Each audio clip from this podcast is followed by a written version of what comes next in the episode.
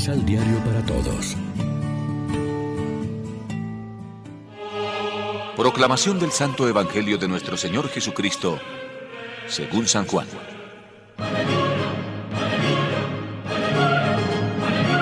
Verdad les digo, yo soy el pastor de las ovejas. Todos los que se presentaron son ladrones y malhechores, pero las ovejas no les hicieron caso. Yo soy la puerta. El que entra por mí está a salvo. Circula libremente y encuentra alimento.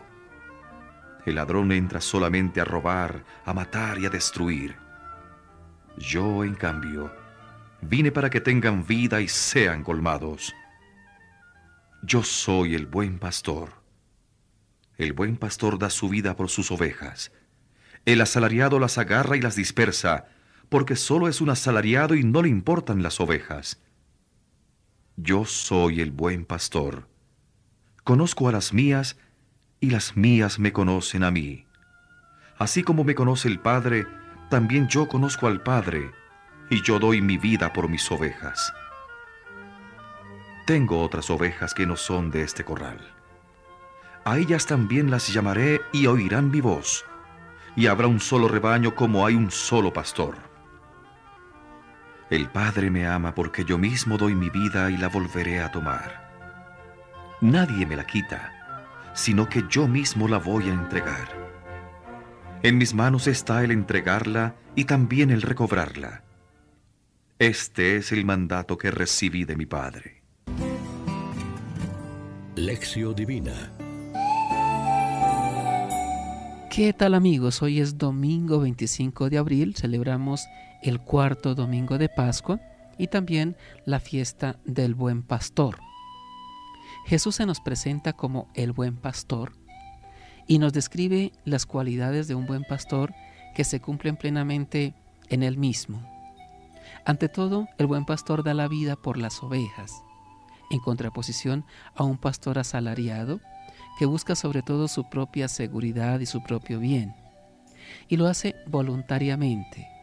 Yo la entrego libremente, nadie me la quita. Además Jesús como buen pastor puede decir, conozco a mis ovejas y las mías me conocen. Finalmente afirma, tengo otras ovejas que no son de este redil, también a estas las tengo que traer y habrá un solo rebaño y un solo pastor.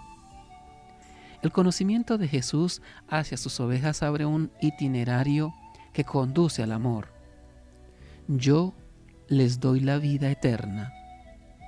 Para el evangelista, la vida es el don de la comunión con Dios.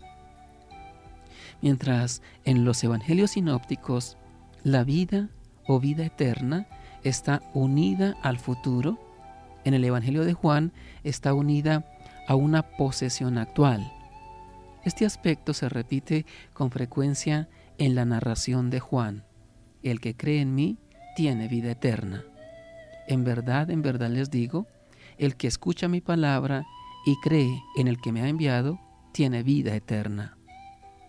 La relación de amor de Jesús se concretiza por la experiencia de protección que el hombre experimenta.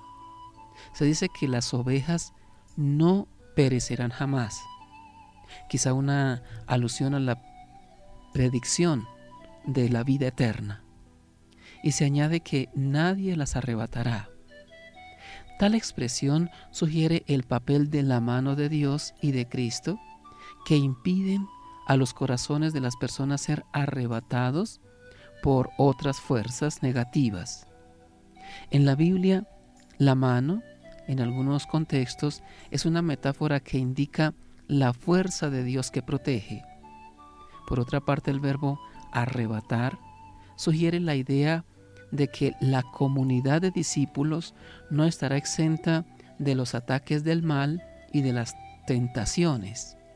Pero la expresión nadie las arrebatará indica la presencia de Cristo que asegura a la comunidad la certeza de una estabilidad granítica que le permite superar toda tentación de miedo.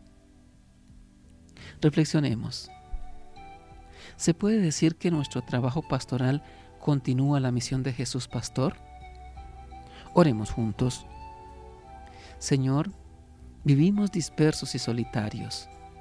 Gracias por ser el pastor que nos reúne y nos conduce hacia la vida eterna. Amén. María, Reina de los Apóstoles, ruega por nosotros.